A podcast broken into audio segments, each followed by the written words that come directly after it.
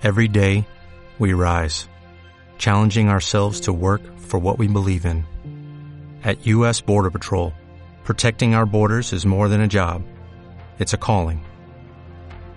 Agents answer the call, working together to keep our country and communities safe.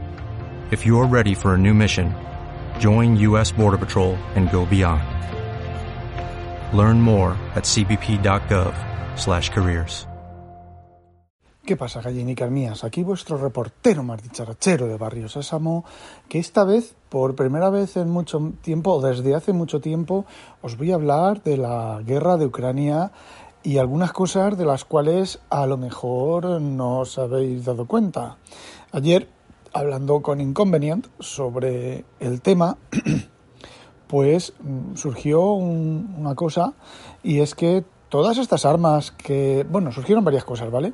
Voy a comentar algunas. Eh, todas estas armas que el mundo le está vendiendo a Ucrania, perdón, le está dando a Ucrania, si os pensáis que son gratis, estáis muy, muy equivocados. Todas estas armas son ventas, a lo mejor, ¿vale? No son ventas a precio de mercado, son ventas mucho más baratas, ¿vale? Pero son ventas que Ucrania, dinero que Ucrania deberá devolver si gana la guerra, ¿vale? Imaginaos que llega un momento en que Rusia se retira o se acaba el conflicto conforme estén las fronteras conforme están, ¿vale? y llega un momento en el que, bueno, pues Ucrania, mm, lo que quede de Ucrania, Ucrania entera, reconquistada, eh, Ucrania conquistando media Rusia, Ucrania media Ucrania, lo que quede, pues en ese momento Ucrania tiene que empezar a pagarle a los países que les han enviado las armas, esas armas. ¿Cómo? Pues con algún tipo de divisa verde, ver- eh, con algún tipo de divisa fuerte, con algún, con grano, con producción de cosas eh, ucranianas, ¿vale? Eh, ahí hay un interés económico muy importante en que la guerra, pues, continúe o no se acabe rápido. Entonces yo que soy muy mal pensado y tengo muy mala leche y pienso, bueno, pues eh, pienso muy mal, eh, ¿está Europa y, el, y Estados Unidos dándole las suficientes armas para que Ucrania se mantenga, pero no las suficientes para que gane la guerra, para maximizar la venta de armas? Esa es la primera pregunta que dejo en el aire. La segundo comentario es que a Europa y al mundo no le interesa que Ucrania pierda, ¿vale? Porque si Ucrania pierde, imaginaos el hipotético caso de que eh, Rusia consiga sus objetivos totales, invada Ucrania eh, y elimine a Ucrania como país. Bueno, pues todas estas armas vendidas, eh, Europa y Estados Unidos y los que las estén vendiendo las van a cobrar en canciones de machín, como decía un, un, jefe que tuve yo hace muchos años, ¿vale?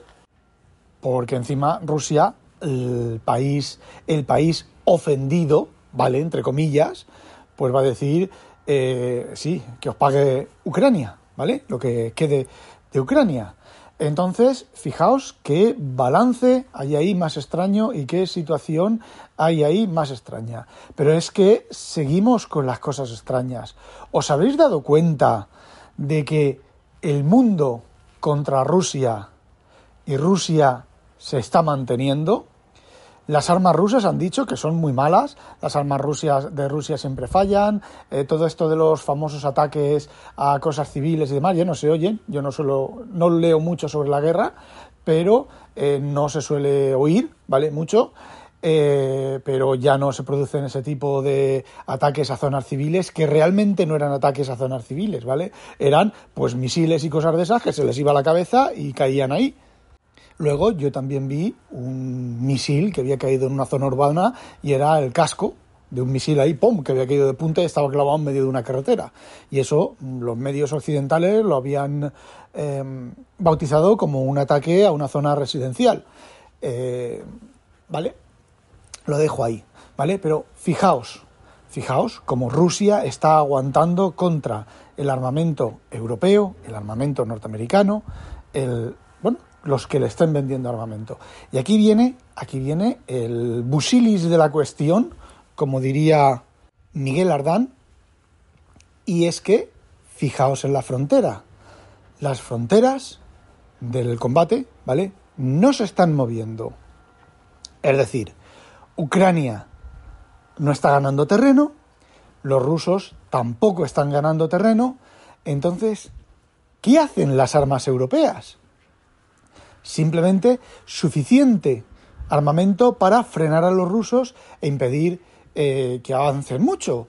¿Qué están haciendo los rusos? ¿No les quedan aviones?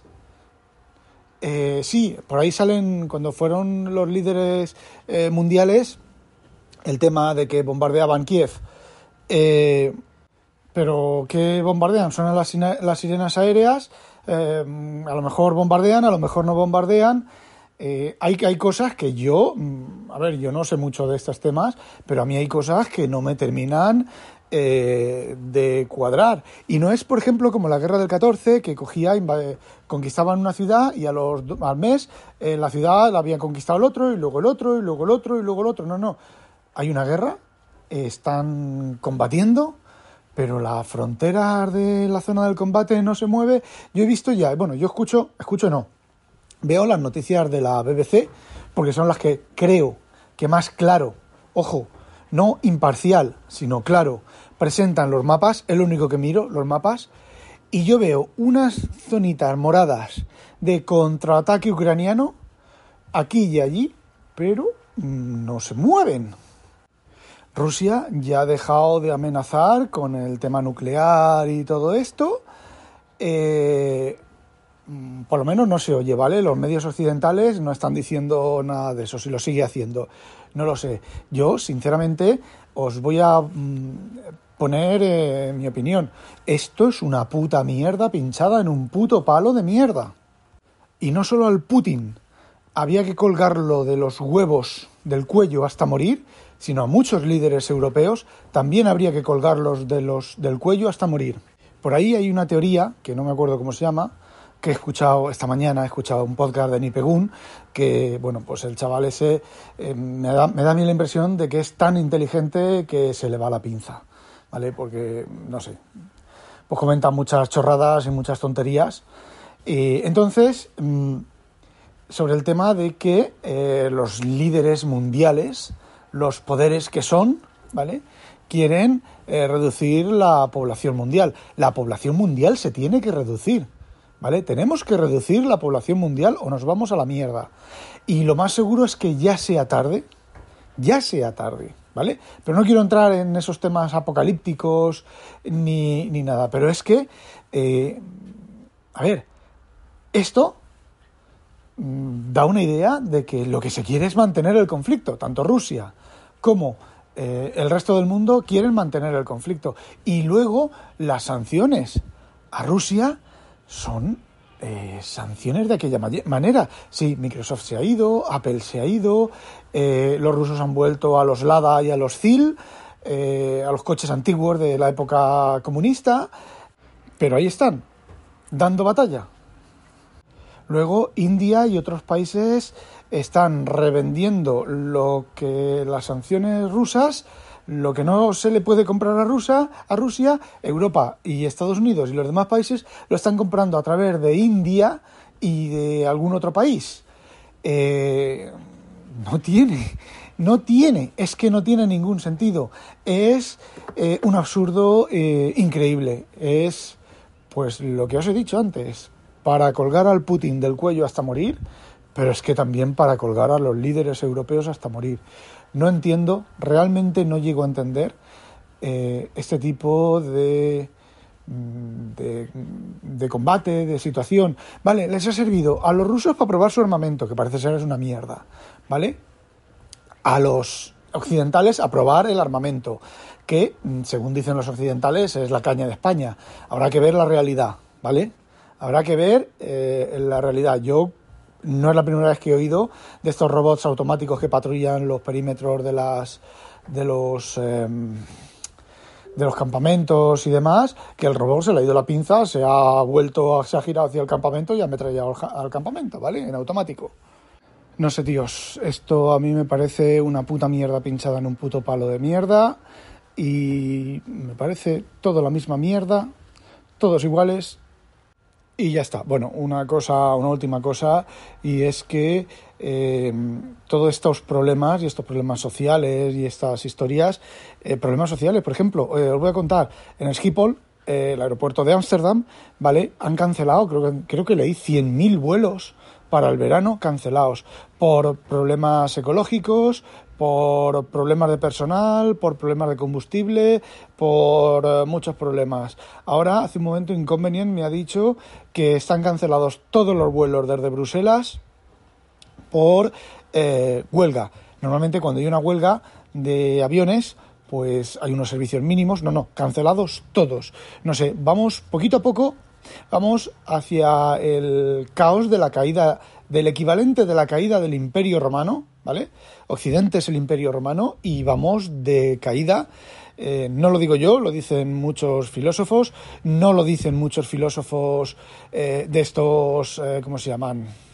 Alarmistas, sino filósofos con la cabeza sentada, economistas con la cabeza sentada, y no me refiero al niño Becerra. El niño Becerra cada, cada tres años dice que va a ser el caos total y el acabose y el final del universo entero. No, no, me refiero a otra gente bastante bastante más seria y bastante más, bueno, no dudo que el niño Becerra, que niño Becerra, perdón, sea eh, un economista muy bueno y muy experto, pero la verdad es que un poco bocaza sí que es. Entonces, eh, no lo sé, ¿eh? No sé qué va a pasar. Yo mm, siempre dije que me gustaría que no iba a estar aquí cuando estas cosas pasaran. Van a pasar, os aseguro que van a pasar.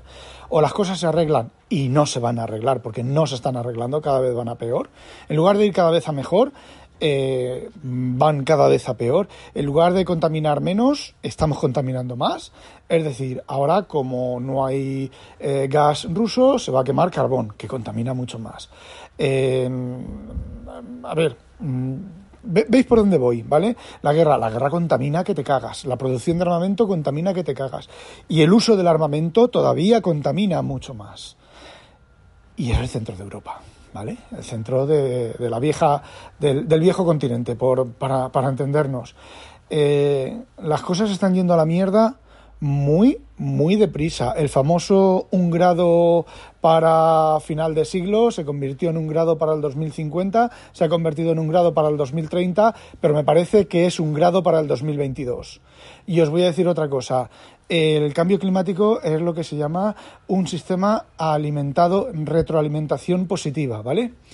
Eh, la, retroalimentación negativa, que es una cosa que yo aprendí de eh, cuando estudié electrónica, es que tú tienes un circuito, normalmente es un amplificador, un circuito amplificador de realimentación, entonces una parte de la salida se lleva a la entrada. Entonces, si tú quieres una, un valor estable en la salida de 3, ¿vale?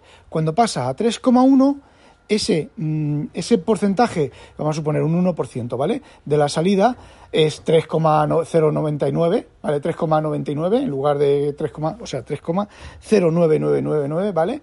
Eh, cuando está en 3,09999, ese 1% se mete en la entrada, entonces la entrada, como es realimentación negativa, la entrada se baja esa fracción y el 3 0,09999 pasa, va bajando, va bajando, va bajando. Cuando llega a 3, la realimentación negativa es 0, ¿vale? Cuando si resulta que baja a 2,99 la realimentación negativa, como ha bajado, sube y a la entrada le da un poquito más, ¿vale? Pues la realimentación positiva es lo que ocurre con las baterías de, litio, lo que ocurre con los microprocesadores cuando se queman, es lo que ocurre, es lo que se llama la avalancha, que es decir, una pequeña ganancia en la salida realimentada a la entrada, que es lo que ocurre con los, con los sistemas eh, continuos, es decir, va, produce otro incremento un poquito mayor en la salida. Como la salida tiene un incremento un poquito mayor, esa fracción de incremento de entrada vuelve a crecer y entonces vuelve a crecer otra vez otro ya no es tan poquito, ¿vale? Ya es un poco, ya es más grado. Con lo cual se produce, llega un momento en el que se produce una avalancha y, bueno, pues eh, lo que pasa con los microprocesadores, las baterías de litio, se queman, ¿vale? Eh, todo empieza con que la batería se calienta un poquito, produce un poco más de, calor el calor produce que se caliente un poquito, vale, el movimiento de los electrones y del litio produce que se genere un poquito más de calor, ese poquito más de calor produce que los electrones y el del litio se muevan más deprisa, con lo cual produce más calor, llega un momento en el que la acumulación de calor se realimenta, como las bombas atómicas, se realimenta y se dispara, ¿vale? Pues con la temperatura es exactamente lo mismo, ¿vale? Con el cambio climático. Es una realimentación positiva. Y volvemos otra vez a los investigadores serios y a los que saben del tema. están diciendo que ya no hay vuelta atrás o que la vuelta atrás tiene que ser, van a ser eh, medidas drásticas. Eh, yo siempre he dicho que me gustaría no verlo, pero me parece que lo voy a ver y lo voy a ver en la peor etapa de mi vida, que es cuando uno es mayor y no puede salir corriendo y no tiene la energía, ni la viveza, ni la resistencia que cuando uno tiene eh, 30 años. Sinceramente, no sé qué le vais a dejar a vuestros hijos. Eh, pues eso, ¿vale? No olvidéis, sospechosos, habitualizaros a demonio.